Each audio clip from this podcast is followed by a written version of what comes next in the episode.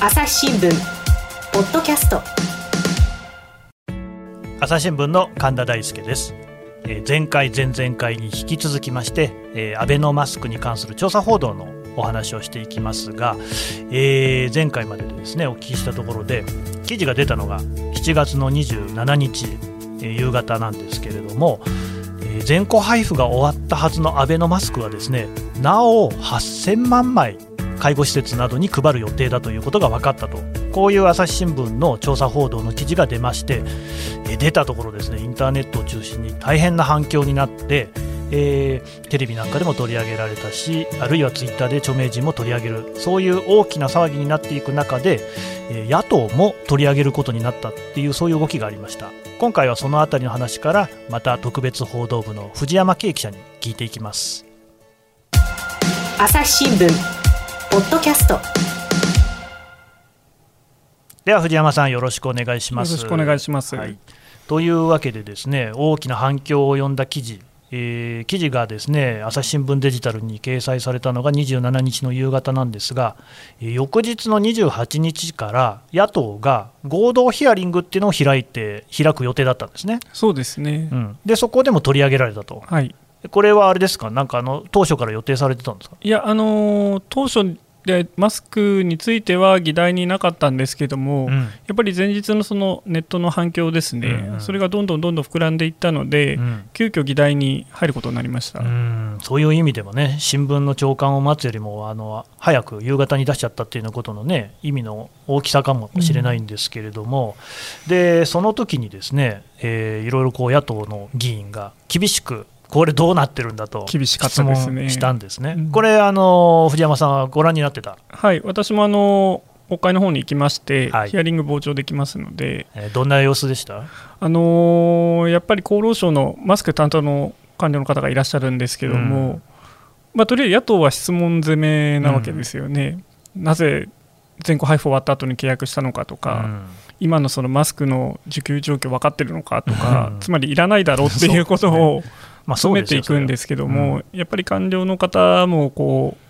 即座に答えられない、うん。今、マスク足りてないのかって、まあ、ストレートな質問でも、やっぱり足りない、足りてるって言ってしまうと配る意味がないってことになりますので、うん。なかなかこう、目が泳いだり、しどろもどろになったり、こう話す前にシーンってなったりという形ですね。いやーまあね、だからこれもね、なかなかもうあの厚労省の人も大変だったろうなと思うんですけどね、だって、まあ、言ってみればですよ、僕がやりたい、私がやりたいで始まった話じゃないわけですよね、うん。それはしどろもどろにもなりますよなりね、ますね。この辺が厳しい仕事だなって感じがしますけれども、でこれあの、その様子もですね詳細に記事になってるんですけれども、えーまず28日に話が始まって、はい。次の29日、はい。ちょっとこう一つ節目となるようなことがあって、はい、えー持ち帰って検討しますっていうふうにこの担当者が言った、はい。うん、これはどうしてその節目になるんですか、これはですねあの記事の方では当初あの6月下旬に2回目を配った後に、うん。残った部分について私たちが書いた時はまだ配る時期は未定ですっていう風な回答だったんですけども、その数日後に7月下旬には配りますという話がありまして配ると言ってたんですね。そうですね、うん。配り始めるうん。第3弾ですね、8000万枚、1人今度4枚あたり配ると、ちょうど8000万枚が切れることになりますので、はい。それで配り終えるという予定を立ててたようなんですけども、うん。結局、ここのヒアリングのところで、まあ、野党議員が突っ込むわけですよ、いろいろ、いらないだろう、必要ないってみんな言ってるだろうと、うんうんでその中で、ですね仮にその配らなかった場合にうん、どれだけそのお金が浮くんですかっていう質問を野党議員がしてまして、うん。ただもう購入したものが大部分あるので、うん。そこの部分はよく分かりません、うん。ただ、まあ配送費とかは当然浮くだろうと、それがいくらになるんだっていうのを野党議員がちょうどこう28日、29日、ずっと追求してたんですね。はいはいはい。ただそう簡単にやっぱり積み上がるもんではなくてその点についてその厚労省の担当者が、じゃあ持ち帰ってうんうん調べますと調べますよね。という発言をしたんですね。うんそうするとこう、じゃあ検討する間に、当初予定の7月下旬に配るってことはしないよなっていうふうなことになるわけことになるわわけですね。けなんせだって、これ、7月下旬も何も、こうヒアリングやってるのが29日なわけですから、ねもうあとええ1日、2日しかないわけで、まあ、事実上できなくなってくるわけですはい、よね。そうですね。つまり、その厚生労働省は予定していたようには、マスクを配ることがもうできないっていうことが、おおむねこうここで確定したっていうことですよね。そうですね。もううん延期になってしまうということですね。ということは、やっぱりその見直しの線も強くなってくるっていううんことなんですかね。そうですね。うんで、まあ、その結果的には、その翌日の30日の時にも、そのまあ、どういうふうになるのかっていうのは、はっきりとした、はいあの発言は厚労省側はからはなかったっていうそうですね。ことですよねえところが、31日に、えー厚生労働大臣、加藤さんの会見があったんですけれども、ここで配布の延期が正式に表明されたと。そうですね。あのちょっと前後しますけど、うん。30日のそのヒアリングの時にですね、うん。あの現場のニーズも踏まえて考えたいっていうのを厚労省の方で発言してまして、うん。要はいる、いらないかを希望をまず聞いて、業界の意見も聞いてみたいって話をしてたんですうね。ん。なので、延期するんじゃないかというところはある程度分かってまして、でそれについて31日の会見で、え正式にもうこれは延期しますとの言い切ったってことですね。介護施設等への布マスクの配布については、介護施設等の利用者や職員の方の感染拡大を防止する観点から、3月中旬からこれまで累計約6000万枚を国が買い上げ配布をしてまいりました。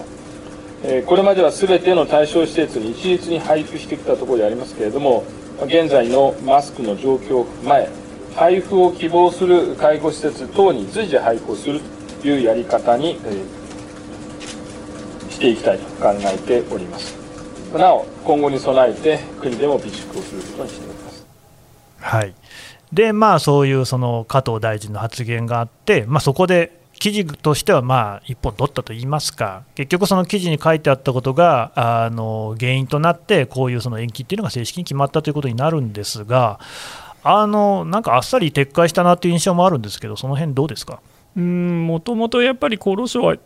そのマスクを積極的に配るってことはやりたくなかったんではないかなとは思いますようんね。それはなどうしてそういうふうに思うんですか？あのこれ厚労省が最初うんぜひマスクを配りましょうよっていうふうに立案して進んだものではなくて、うんあの安倍首相が4月1日にこれ配りますっていうのを、から始まってるものなので、うん。まあ、官邸側の強い意向ということで始まった事業なんでですね。で実際にそのじゃあそれ配っても街の中の皆さんもそうですし、うん。まあ、閣僚や官僚うん。皆さん誰もアベノマスクしてないですし。これね、私、ずっと気になってたんですけど、みんな白状というかね、全然、その安倍さんは自分はつけてるんですよね、ええ。なのに、あの周りの人、なんかねそう、少なくとも閣僚はつけた方がいいんじゃないのかと思いましたけど、誰もつけないんですよね、うーんでででしょうね。官 官僚の人たちも全然つけてないって、ええ。うーん、なんかこんなに分かりやすいことあるだろうかって思いましたけれども、でも結局、安倍さんもマスク外しちゃいましたよね、あれね。そうですね。あの8月1日ですね、うん突如あの顔を覆ううんマスクをされてたみたいで、だからあのいわゆるアベノマスクはもうつけるのやめちゃったんですよね。やめちゃいましたね。うーんまあ本人もね、なんかえそこで 吹っ切れたんですかうね。ーんまあでも、なんていうんですかね、やっぱり顔を覆うことが大事っていうふうに言われてますから、そうですね。することは悪いことではいやないいや、とは思う。そうまあ、だ改めることはとてもいいことだと思うんですけど、まあそうなってくると、そのアベノマスクをなんで配ったのかっていうところのね、根拠も曖昧にはなってきますけどね。うん。これ、やっぱあれですよね、その野党はいろんなことを聞いてましたけれども、はい。その中で私、一つ面白かったなと思うのが、あの厚生労働省がですね20回洗えば使えるって言ってるんですよね、本当にそんなに使えるんですかね、あれ。いやーでも現場の取材をした感じだと、まあ、1回か2回洗えばすぐ縮んでしまうし、ほつれてくるし、うん。とてもじゃないけどという話でしたよね。うん。で、まあ、この実際に20回洗えて使いますっていう発言が出た時も、え？ー、というこう驚きのうんうん。野党側もそうですし、うん。私もその場で聞いてて、え？っていう、本当に？っていう、感じはありましたね。そうなんですよね。でね、私がやっぱりこの件で、どうしてもやっぱりよくわかんないのが、そのあれだけ非難を受けた、まあ、非難、うん、いろいろね、評判の悪かったアベノマスクじゃないですか。で途中でもういらないっていう人もいっぱいいるっていうのは、これは本当に具体的な動きとして出てましたよね、はい、でだから寄付するっていう人もいたんですけれども、なおかつまだ8000万枚配るとかっていうね、その方針を最初に決めた方針を変えられなかったっていうのは、一体何なんだろうなっていうのが疑問なんですけど、これ、藤山さんはどうしてだと思います？そうですね、まあ、あの国の予算の使い方としては、うん、まあ、通常であれば、まず予算を立てて、予算が成立して、計画通りに事業を進めていくっていうのがまあ通常の流れなんでしょうけど、今回のそのコロナって、まあ、今まで誰も体験したことのないような流れの中で、うんうん、どんどんどんどん状況が変わっていくわけですよね、うん、マスクが足りない、でどんどんマスク出てきた、そういったところにその、なんていうんですか軌道修正を図れない、うん、ずっとその続けるっていう従来の主義を曲げることが、そこに対応することができなかったってことだと思うんですよね。前例踏襲ですね、えー、うん。だまあこういう実態ですからね、そこはやっぱり柔軟にやらなきゃいけないと、はい、そういうやっぱりあれじゃないですか、介護施設とかで取材してる中でも、そういう声、聞かれたんじゃないですか。そうですね、やっぱりまだ配るのっていう声のほかに、うん、まあ、今足りないのはマスクではなくて、うんうん、例えば消毒液だとか、ね、防護マスクであるとか、うん、もっと言うとその布マスクはいらないけど使い捨てマスクはすごく欲しいとかですね。あの布マスクにしてもアベノマスクじゃなくてちゃんと覆えるやつが欲しいとか、そうなんですよね、えー、だからそこら辺がどうもねそのうまぐにいってないなっていう感じなんですけれども実はここに今お話を伺っている藤山さんのそのマスク取材っていうのは別にこれだけじゃないんですよね、はい、あのなんか特別報道部内ではマスク記者だなんつってね言われてるっていう 話ですけどあのこれ5月ですか記事が朝日新聞デジタルに出てるんですけれども、あの朝日えーと、マスクがですねないあの街中で全然ドラッグストアなんかでも手に入んないっていうところの話を薬局チェーンの視点から見た記事っていうのをね、藤山さん書いてるんですよね。これはなんでこういう記事を書こうって思ったんですか？あのやっぱり2月、3月、マスクが全然手に入らなくて、まあ、4月もですけども、うん、ただ一方で、その政府とかがこうメーカーに増強をお願いしたりとか、ね、補助金を出したりとか、うん。で中国でも一生懸命作ってるという、うん、一生懸命作ってる割に品不足が解消されてこないので、うん、これはなんでなのかなっていうところが出発点になってまして、うん、みんなそれを感じてたことですよね、えー、うん、でそれ、取材やっぱりしたわけですよね、どこに取材したんですか、あのまあ、自粛期間中ってこともあったので、あまあ、電話でしかできなかったんですけども、ね。うん、まあ、例えば大手のドラッグストアのチェーン店に電話をして、うん、今、マスク仕入れ状況どうですかっていうと、やっぱり卸の方から入ってこないと、卸がね。卸が入らないって言ってると、うん、じゃあ今度、卸に聞いてみようかなと思って、卸に取材、大手ですね、取材すると、いや、下ろしてますよと、ただ枚数はそんなにないけども、下ろしてますよ、はあ、じゃあそのマスク、どこに行ったのかな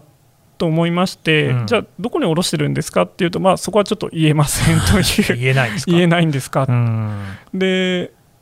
でも実際にその下ろしてるけど、街中で見ないんですよね。うん。とするとやっぱり中国にあるけど日本には来ないんですよね。っていう話も、うんうん、であとはもう作ってるメーカーですね、はいはい、作ってるんですよね。っていう確認も含めて。あの、ね、メーカーに電話をすると、うん、いやもう工場を休んでた工場も復旧させて、うん、シフトを組みながら24時間体制もうフル稼働状態ですと。そういうこう一生懸命作ってますと。いう話はされてました、じゃあ、なんで手に入らなかったんですかね？結局、まあ、マスクの構造的な問題っていうのが一つある。と、えー、あの従来、日本のマスクってすべて国産ではなくてですね多くはやっぱり海外で作っているものなので、うん、その日本国内の、まあ、メーカーですね、うん、が増やしてもそんなにこうそれで全てが満たされる量にはならないし一方でそのコロナでみんなマスクを使うようになったのでそうですね。大体この時期って花粉症の人がメインとか風邪の人ですけども、はいはいうん、皆さんつけるので、そこにやっぱり追いついていかなかったんでしょうね。なるほどね、なかなか難しいんですけど、その当該の記事はですね朝日新聞デジタルで、えー、納品70万枚からで検索すると出てくると思うんですが、これはあのその薬局チェーンに取材してるんですけれども、この薬局チェーンですね、まあ、具体的な名前は出せないと思いますけれども、おおむねどんなような薬局のチェーンなんですか？えー、っとですねあの1店舗とかそういうところではなくて、うん、まああの首都圏とかうん。を中心に、まあ、いくつかその調剤薬局の方ですねドラッグストアではなくて、うん。病院行って薬を処方箋持ってってうん。もらうような薬局をいくつか、うんえー、と数十店舗ぐらい数十ですかね。店舗ね、うん。展開しているところです、ね、それなりの大きさのチェーンですよね。うん。でだからただその、いわゆるドラッグストアじゃなくって、その調剤薬局っていう形のそういうチェーン、えでただそこでもマスクをお普通のはんあの街中でね、あの使う人のために売ろうとしていたっていうことなんですね。えはいそうです、ん。で、なんですか、その70万枚をお買わないかっていう、そういう、そうなんかあったんですね、オファーがね。あそうですね。あのーまあ本社の方でうん。マスクをこうストックしてたりとか、まあ、通常であれば薬局それぞれの店舗の方で卸から仕入れてたらしいんですけども結局マスク手に入らないので、うん。本社のストックも使いただそれもだんだんなくなってくるから、うんまあ、いろんな杖をたどって、まあ、いわゆるバイヤーさんですね、うん。に聞いたところこうそれではって言って示されたのが、うん。この70万枚。うん。納期は2週間2700万っていうこれを最低購入枚数。これはだから相当多い数っていうことですよね。多いですね。でしかもその2700万円に関しては、納期が2週間かかるにもかかわらず、先払いしろと、はい。普通はその卸っていうのは後払いですよね。後払いですね。ね、おは商品が来てからじゃあお金渡しますっていうのが普通なんだけど、そうじゃないと。でしかも初めてあの取引する相手、はいこれはなかなかやっぱちょっと信用しにくいですよね。そうですね。やっぱりその枚数もさることながら先に払って、うん。もし届かなかったらどうしようっていう不安 もありでマスクはもちろん喉から手が出るほど欲しいんだけど、うん。やっぱり企業としてはリスクが高すぎるということでうん。断念はされてます。うん。でこれの他のルートで、まあ、あの仕入れて、いくらか仕入れて、試験的に販売はしたってことですね、はい。うん、ただ、これはやめたと、はい。なんでやめちゃったんですか、あのー私もそこは全く取材するまで気づいてなかったんですけども、うん。例えば薬局にマスクを